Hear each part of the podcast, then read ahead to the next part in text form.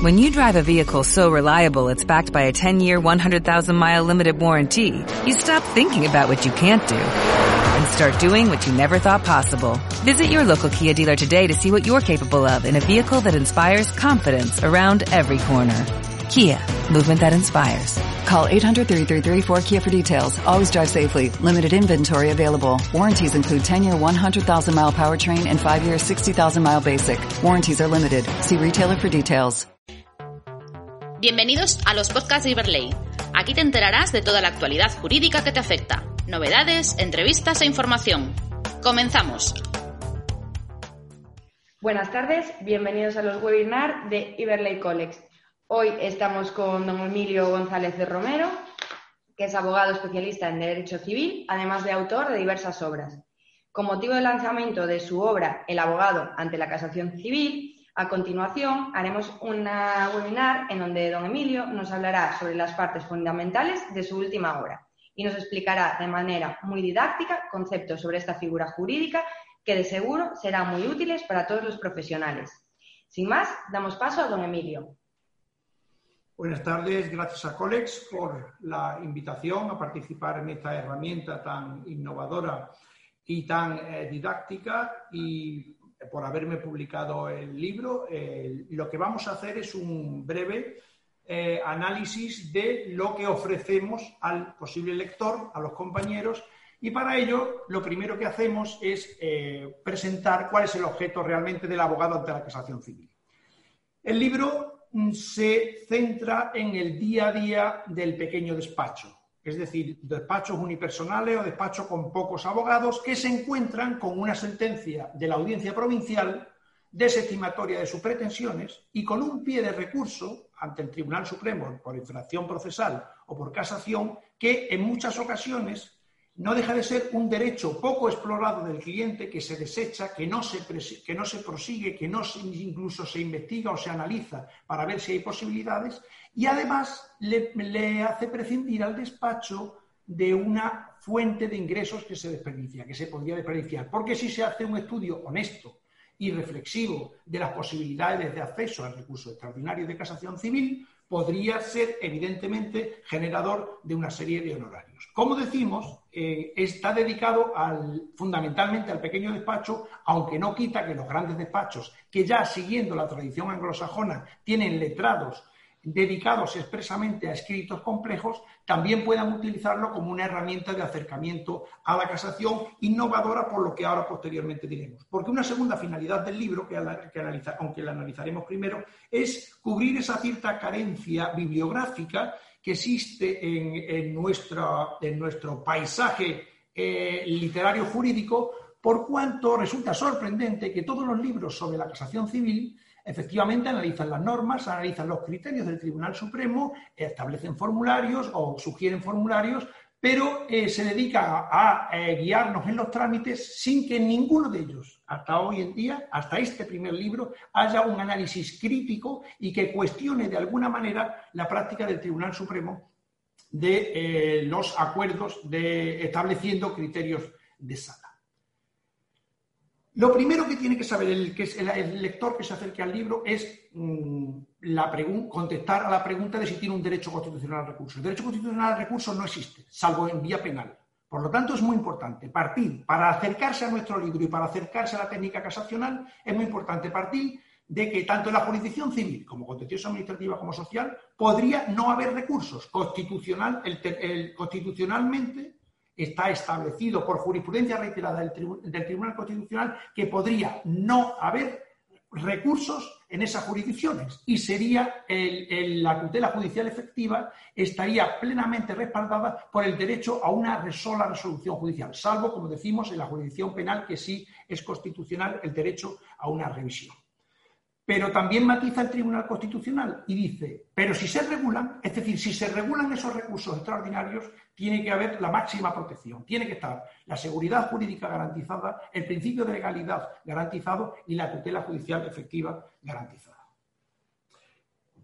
Cogiendo estos eh, elementos generales, entramos en el mm, breve análisis o planteamiento, planteamiento del sistema de recursos extraordinarios civiles. Tiene dos fuentes fundamentales, la ley la LEC, los artículos 466 489 de la disposición final decimosexta, que todos los compañeros tienen en, su, en sus textos y no vamos a entrar a analizar, y los criterios de sala del Tribunal Supremo, los criterios de admisión de los recursos extraordinarios civiles. Y ahí es donde ponemos nosotros el foco de nuestro análisis crítico. Estos acuerdos de sala surgen en el año 2000 como consecuencia de la inquietud que genera en el Tribunal Supremo la redacción de la Ley de Enjuiciamiento Civil, que en los recursos de extraordinarios se establece de forma quizá genérica en algunos, en, algunos, en algunos apartados y de forma laxa. Y el Supremo eh, establece, eh, redacta una serie de criterios que concretan de alguna forma un poco la norma. ¿no? La propia norma de esa generalidad pasa a cierto grado de concreción. Once años después, aprovechando una reforma procesal, eh, ya la concreción se va centrando y focaliza en la práctica de la admisión, se va centrando en, cómo se admiten los recursos de casación. Y seis años después, en los acuerdos de enero de 2017, se establece realmente un verdadero cuerpo normativo por parte del Tribunal Supremo, son más de 19 folios de criterios sobre admisión, que realmente se, establece en algunos aspectos elementos muy, muy restrictivos y cuestionables, como seguidamente veremos.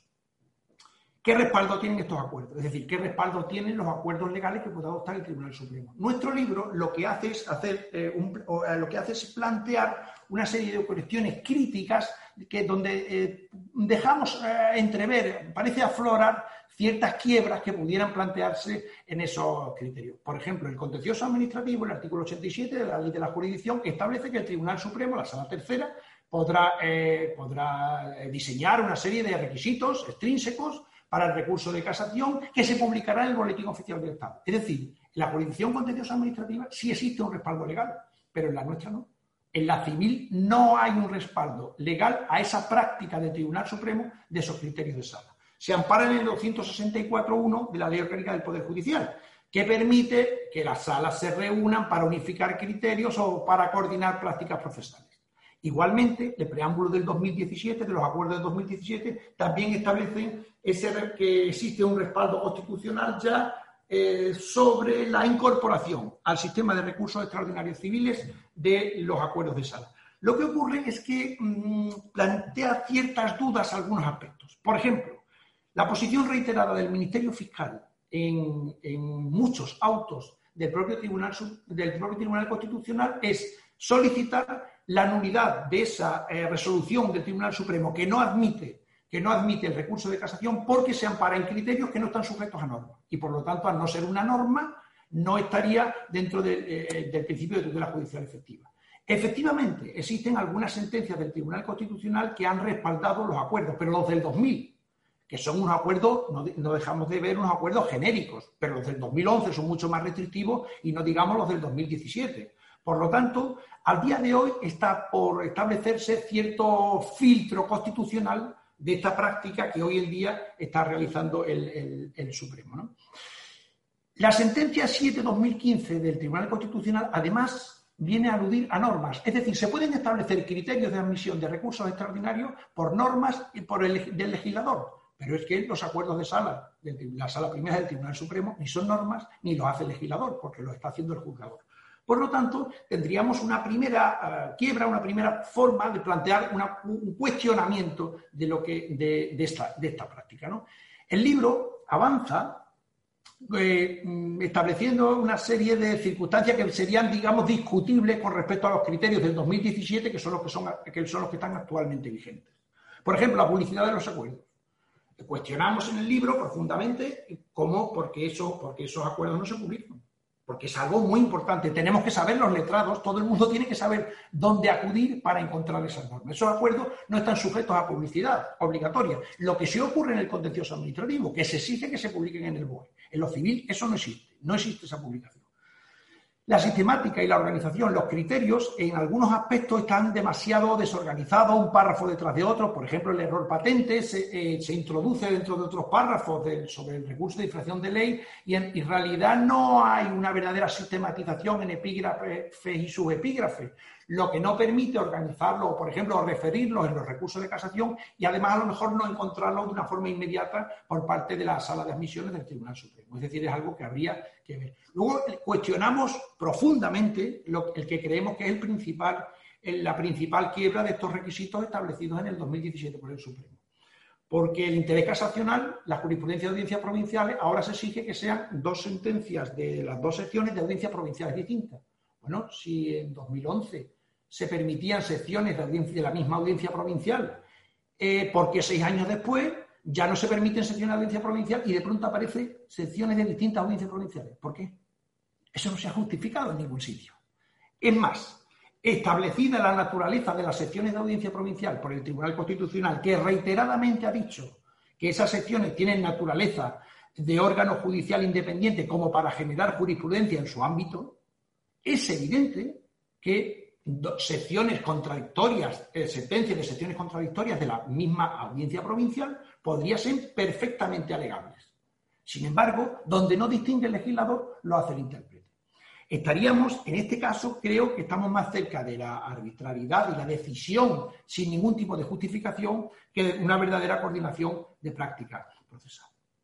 La limitación, igual ocurre con la limitación opositora de la parte recurrida en, los criterios de sala ahora establecen que una interpretación o, eh, cuanto menos cuestionable del artículo 485.2 de la ley, que dice que en el escrito de oposición también se podrá alegar la causa de la admisión de recursos que considere el recurrido y que el tribunal no haya tenido en cuenta.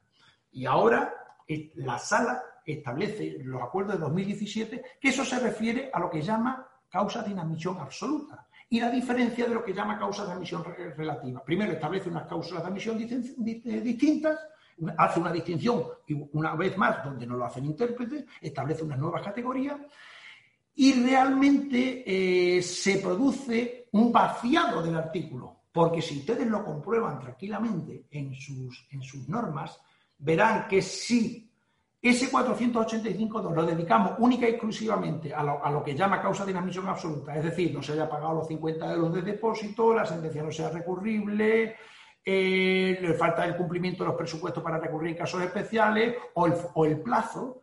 Realmente, si tiene que pasar el filtro de la audiencia provincial y de la sala de admisión del Tribunal Supremo, si, esos, si esas causas de inadmisión, que diríamos que son gruesas, no, no, se dieran cuenta la sala eh, de la audiencia provincial ni la del Tribunal Supremo, poco, poco puede hacer ya un recurrido, porque evidentemente se van a dar cuenta de esos errores del recurrente. Por lo tanto, se está vaciando de contenido de facto el 485.2. Pero es que además, al final de ese apartado, verán ustedes, por el contrario, las denominadas causas relativas de inadmisión referente a mera técnica casacional deben entenderse en principio resueltas en el auto de admisión. Primero, en derecho civil, lo de entenderse en principio resueltas, lo de entenderse resueltas, en principio de, justicia rogada, viene a exigir que lo que yo pida se me resuelva. En segundo lugar, y lo más importante, hay una locución ahí. Dice, en principio, deben entenderse en principio resueltas y en final. Quiero decir, ¿qué pasa? Entonces, ¿podemos alegarlas porque podría haber una posibilidad de que usted me las admitiera? Es exigible es exigible una redacción mucho más ajustada de, estos criterios. Pero además, en el libro eh, reflejamos el futuro, lo que puede ser el inmediato futuro, que en algún caso ya está aquí, como es el de la Audiencia Provincial de Madrid, la Audiencia Provincial de Madrid, que en la sesión de 19 de septiembre de 2019 de las secciones civiles ha acordado asumir las causas y las consecuencias de estos acuerdos de sala del Tribunal Supremo para los recursos de apelación en cuanto a los aspectos formales. ¿no? ¿Qué ocurre? Hombre, pues esto tiene tres críticas fundamentales. En primer lugar, se, puede producir una revisión apelativa del 456.1 que dice que podemos revisarlo todo en la apelación y, sin embargo, esta restricción ya nos está reduciendo los artículos. Ya nos está reduciendo las posibilidades. Nos está, nos está circunscribiendo a 25 folios Times New Roman 12 nos está circunscribiendo a, a ese espacio la posibilidad de un recurso. Cualquiera de los compañeros que estén leyendo esta, están viendo esta webinar saben que hay asuntos que son complejísimos en los que yo demando, por ejemplo, a un médico, al personal sanitario, al hospital y a varios y a varios seguros mm, y te puedo tener varias contestaciones a la demanda o en una demanda de proceso constructivo en la que demando a promotor, constructor, arquitecto, arquitecto técnico. Es decir, podemos tener pleitos muy complejos que no se pueda resolver una apelación en 25 folios. Times New Roman ha interlineado, un, ha interlineado uno y medio, que es lo que está diciendo el Tribunal Supremo. Por lo tanto, es realmente cuestionable que la Audiencia de Madrid pueda establecer eso. Pero además, si observan, volvemos hacia atrás, al final dice, sometido a votación, se aprueba por mayoría. ¿Qué ocurre? Que, ¿Y la minoría? Puede haber magistrados de la Audiencia Provincial de Madrid que no tengan en cuenta esos criterios, porque ellos no están de acuerdo. Porque además el 264.3 de la ley permite que en esos acuerdos de, la, de sala, cuando algún magistrado no esté de acuerdo, podrá eh, apartarse de ellos justificándolo. Con lo cual se está creando una nueva inseguridad jurídica, porque puede ser que el recurso de apelación, en función del magistrado que me, que me toque en la Audiencia Provincial de Madrid, eh, me, lo admita o no me lo admita, lo admita Pero ¿qué pasa en el futuro? Porque en el futuro peligran los encabezamientos de las alegaciones en apelación. ¿Quién dice que en el futuro no se puede acordar la audiencia provincial de Burgos o la audiencia provincial de Lérida y decir, pues nosotros ahora vamos a introducir que efectivamente todos los motivos de, los recursos de apelación tienen que estar encabezados, porque nos tienen que explicar lo que van a pedir, porque yo no tengo la obligación, no sin, cierto, no sin cierta razón, lleva el Supremo cuando establece ese criterio, no tiene la obligación de estar buscando en el motivo lo que le están pidiendo. Pero claro, eso se traslada a las audiencias provinciales. ¿Realmente nos van a poder establecer a lo mejor en el futuro encabezamientos? Y por último, algo absolutamente fundamental en este caso, la publicidad de los acuerdos de, audiencias provinciales. La Audiencia Provincial de Madrid adopta este acuerdo, pero no se publica en ningún sitio. Yo, magistrado, yo letrado de Sevilla, o un letrado de Gerona, o un letrado de Orense, mm, me viene a presentar un recurso de apelación en un asunto que tiene en Madrid. Y yo no sé que ha habido una serie de acuerdos que a mí no se me han publicitado, que como muchos se habrán mandado al Colegio de Abogados de Madrid y al Colegio de Procuradores, y yo no sé que ese acuerdo está, porque no está ni en un BOE, ni en un boletín oficial de la provincia, ni en un boletín de la comunidad. Por lo tanto, ¿puede la audiencia de Castellón, o la audiencia de Sevilla, o la audiencia de Málaga establecer ahora unas normas, acudamos letrados de otras provincias que no sabemos y que nos rechacen un recurso de apelación porque no conocemos unos criterios que no están en ningún sitio? Evidentemente es realmente cuestionable. Otro aspecto fundamental que, viene a establecer el, libro es qué podríamos hacer ante estos acuerdos. Porque claro, nosotros tenemos que saber qué son los acuerdos de sala. ¿Cuál es la naturaleza de esos acuerdos? Y hacemos un pormenorizado estudio en el que damos, eh, en el que damos cuenta de una serie de sentencias en las que en la sala tercera del Tribunal Supremo no lo ha definido, no ha definido qué son sus criterios de sala ni ha definido qué son sus acuerdos. Lo que ha dicho es lo que no son y dice que no son ni un acto judicial ni un acto administrativo. Y en concreto, la 2240 del 2015 viene a decir que su naturaleza sería más aproximativa a los actos eh, judiciales. Pero para impugnar algo no podemos hablar de naturaleza aproximativa. ¿Qué ocurre? Si esos acuerdos de sala, si esos criterios no son ni actos judiciales ni actos administrativos, yo no los puedo recurrir ni ante el Consejo General del Poder Judicial, ni los puedo recurrir ante los tribunales de justicia. Con lo cual, de facto, se está creando lo que Raúl Cancio, el letrado del Tribunal Supremo, de la Sala Tercera del Tribunal Supremo, dice en un artículo en Legal Today interesantísimo, eh, que se está creando una especie de tertium genus, una especie de espacio de tercero que no está sujeto a ningún tipo. Se podría estar creando un espacio que no está sujeto a ningún tipo de control. Porque desde luego el Supremo ha dicho, como mínimo en las dos sentencias que ustedes ven ahí, que no es ni un acto judicial ni un acto administrativo y no permite atacar esos criterios. ¿Qué ocurre? Pues que nosotros además en nuestro libro lanzamos una teoría de la que ni estamos convencidos, pero no deja de ser una teoría de que podríamos estar eh, en esta práctica de, los eh, criterios de sala, de establecimiento de criterios de sala, podría ser a lo mejor, podríamos estar hablando de unas vías de hecho. Porque bueno, las vías de hecho, ustedes saben que, la ley de procedimiento administrativo no las recoge porque precisamente las vías de hecho de las administraciones se caracterizan porque no tienen un procedimiento para acordarse y porque no tienen un órgano competente para hacerlo.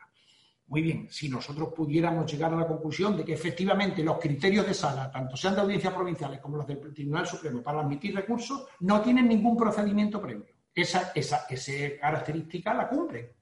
Pero es que además hay como mínimo una, confesión, una confusión competencial con el legislador. Porque el Tribunal Constitucional ha dicho claramente que tienen que ser normas para establecer esos requisitos y que puede hacer el legislador, pero no las puede hacer el juzgador. Y aquí está haciendo las normas el juzgador sin ningún tipo de procedimiento. Por lo tanto, la teoría la dejamos ahí, que se desarrolla mucho más en el libro, eh, la dejamos ahí sobre la posibilidad de que pudiéramos estar ante una verdadera y auténtica vía de hecho. ¿Qué hago yo? ¿Qué puedo hacer yo como letrado en mi despacho para impugnar esos, lo que yo he llamado eh, esos OGNI, objetos judiciales no identificados? Porque, en primer lugar, hay que diferenciar entre acuerdo y criterio. Claro, todo acto administrativo, todo acto administrativo tiene dos momentos de impugnación. Cuando se crea la norma y se publica, que se puede, eh, eh, se puede impugnar con los requisitos establecidos en la ley, y luego cuando se está aplicando. En este caso, de momento, se nos está optando el primer momento, porque en el momento que todos esos criterios, como digo, sean del Tribunal Supremo, de audiencias provinciales, de las salas secciones civiles, eh, no se publican en ningún sitio, no hay un plazo, un periodo para recurrirlos en, tribunales. No hay, un, no hay una posibilidad impugnatoria previa cuando se genera ese acto de la Administración que no es ni judicial ni administrativo, como dice el propio Supremo. Y nos dice también la Sala Tercera del Supremo en la sentencia 224 del 15 que hemos nombrado antes. Sí, no, pero estos criterios sí son impugnables porque usted los puede impugnar en cada caso. Hombre, sí, pero usted me está gustando la primera posibilidad y además me está dando como criterio unos criterios que, unos criterios que ya se aplican y que usted mismo dice que no, está, que no tiene claro que sean normas, sino que se convierten en normas cuando usted lo aplica. Es lo que dice el preámbulo de los acuerdos eh, civiles de 2011 lo cual de alguna forma no deja de ser algo realmente cuestionable, porque dice, no, esto no, esto no es fuente del derecho, pero hasta no se convierte en jurisprudencia hasta que yo lo aplico, como lo están aplicando continuamente, no, fuente del derecho, de primera línea además, si ustedes comprueban la jurisprudencia de la sala del, del primera del Tribunal Supremo. Otro aspecto muy importante del sistema de recursos civiles que también abordamos es la provisionalidad que sigue eh, estableciéndose con respecto al presupuesto previo casacional. Es decir, la disposición final sexta de la Ley de Enjuiciamiento Civil establece que, entre otras muchas cosas, que para que se admita trámite el recurso por infracción procesal tiene que admitirse previamente el casacional. Y hasta que no esté regulada las competencias de los tribunales superiores de justicia, eso tiene que ser así. Lo que, se ideó originariamente por cuestiones políticas y de generación de consenso en el año 2000 en la ley, para poder aprobarla, se, metió en el Senado, se introdujo en el Senado una esta disposición transitoria, en lo que era una situación provisional, se ha convertido en una situación que lleva ya 20 años. Es decir, yo llevo 20 años sin poder presentar un recurso por infracción procesal, por muy grosera y muy gruesa que sea la, infracción que haya podido hacer cometer, por ejemplo, en admisión de pruebas o en trámites eh, procesales o el juzgado o la audiencia provincial, porque si no tengo un motivo casacional se rechaza inmediatamente. Entendemos que resulta urgente, urgente, urgentísima la regulación de los recursos autónomos o el papel de los tribunales superiores de justicia y que se puedan, y que se puedan establecer. Porque claro, esto tiene una cierta relevancia constitucional, porque si yo me encuentro letrado con una sentencia que le veo infracciones procesales, pero las casacionales no la tengo clara, a mí el Tribunal Constitucional me exige que yo agote todas las vías impugnatorias previas antes de llegar al Tribunal Constitucional. Efectivamente, el Tribunal Constitucional ha establecido que yo puedo ir autónomamente con la infracción procesal sin motivo casacional. Pero cuando yo me lo planteo, tengo que tener mucho cuidado porque como no me admita la casación, no entra la infracción procesal. Es decir, el Tribunal Constitucional también ha dicho que si usted viene con las dos cuestiones, usted viene con, las dos cuestiones, si, si, el Tribunal Supremo le inadmite el motivo casacional y por lo tanto le rechaza de plano sin entrar en el, en el de infracción procesal, se ha producido lo que llama el agotamiento defectuoso de la vía ordinaria y por lo tanto ni le admiten a trámite el recurso de amparo. Con lo cual será algo a tener muy en cuenta por la letra. Una vez establecido eh, esta eh, valoración previa sobre el sistema de recursos extraordinarios, sobre todo la nueva situación que han generado los recursos del 2017, el libro lo que hace es, en la última parte, establecer eh, un verdadero acercamiento a la casación civil del despacho de abogados. Y se establecen una serie de consejos prácticos tanto para el recurrente como para el recurrido. Imaginemos letrados Nobel o letrado que hace 10, 15 años, 8 años que no presenta un recurso de casación. Pues tenemos un libro que es una herramienta para eh, un primer acercamiento a esa nueva técnica casacional que es muy novedosa, sobre todo desde el 2017, y que exige ya un escrito muy complejo. Entre los 12 pasos mm, para el recurrente casacional que, tendrá, que tienen ustedes en el libro, todos desarrollados, podemos, podemos eh, hacer, eh, digamos aquí, una reseña en el sentido de indicar que lo primero que tiene que hacer el recurrente es poner el contador profesional a cero. Yo puedo ser un magnífico abogado, puedo llevar muchos pleitos ganados, puedo llevar muchos años, de, puedo tener muchos años de experiencia, pero si yo no he presentado un recurso de casación desde el 2017, ojo con lo que hago. Contador profesional a cero. Me descargo de todas las virtudes y de todos los defectos en lo posible y tengo que empezar, tengo que hacer como si estuviera haciendo mi primer procedimiento. Es lo primero que recomendamos. Que se identifiquen los motivos casacionales. Tengamos en cuenta que ahora no se resuelve mi asunto, sino que, el Tribunal Supremo ya solo está para crear doctrina. Ya no resuelve mi pleito, sino que crea doctrina, que es distinto. Busquemos una propuesta original y, en segundo lugar, identifiquemos los motivos procesales. Fundamentalmente podremos estar solo en error patente porque la valoración de la prueba no es recurrible en casación y desde luego es necesario que haya habido una denuncia previa de ese elemento eh, procesal. Ante la duda, abstenerse. Hay que ser muy honrados con el cliente, es una técnica muy difícil, los vientos restrictivos de las admisiones son enormes, son muy fuertes, soplan muy fuerte y por lo tanto eh, una vez hecho el estudio honesto y reflexivo, probablemente, si tenemos muchas dudas de lo que vamos a hacer, lo recomendable sea no meternos en nada. Yo, desde luego, recomiendo que lo mismo que acudimos a contratar eh, peritos para accidentes de tráfico o médicos para que nos asistan en el baremo corporal, se pueda acudir a abogados expertos en, técnica casacional, que, los, que hay por ahí muchos despachos que se, que se dedican a la, sobre todo a la técnica casacional civil, para solicitar un dictamen o solicitar incluso una colaboración. Es perfectamente factible.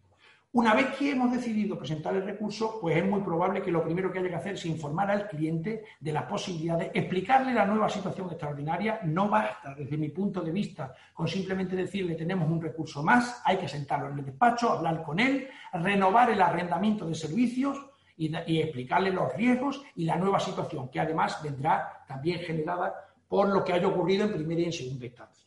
Creo, sinceramente, que no sirve el arrendamiento de servicio que le hicimos cuando inició el procedimiento diciendo que si en caso de recurso de casación se minutará un 50% de los honorarios o un 60 o un 40. Hay que explicarle mucho más al cliente en la nueva, en la nueva fase extraordinaria en la que entramos y sus posibilidades.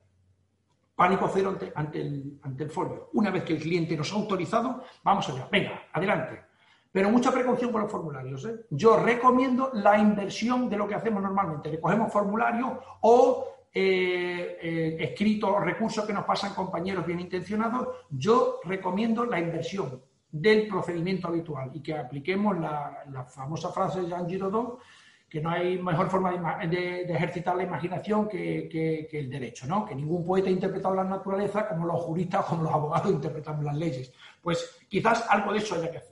Es decir, yo eh, sugiero que nosotros hagamos nuestro escrito y posteriormente cojamos formulario y los escritos que nos pasen los compañeros. Hay un margen de flexibilidad en la extensión, sin ningún género de duda, esos 25 folios, el Tribunal Supremo los pone como indicadores, pero si se necesitan realmente 30 folios o 15 folios, creo que a nadie le van a admitir un recurso por, eh, por esa circunstancia hay una serie de fallos que son siempre muy, son muy habituales cuando se repasan la jurisprudencia del, Tribunal Supremo sobre las admisiones, no se pueden cambiar los hechos fijados en sentencia, es clarísimo, no se pueden poner motivos procesales o formales, la LEC no se puede alegar en, en los motivos casacionales, ni en las normas sustantivas se pueden alegar en los motivos procesales, es algo importantísimo no se permite ninguna eh, sucesión de infracciones en motivos, sino que cada motivo debe, cada infracción debe llevar su propio motivo, y el error patente, que se presenta muchas veces por el 469 eh, 1.2, es por el 469 1.4.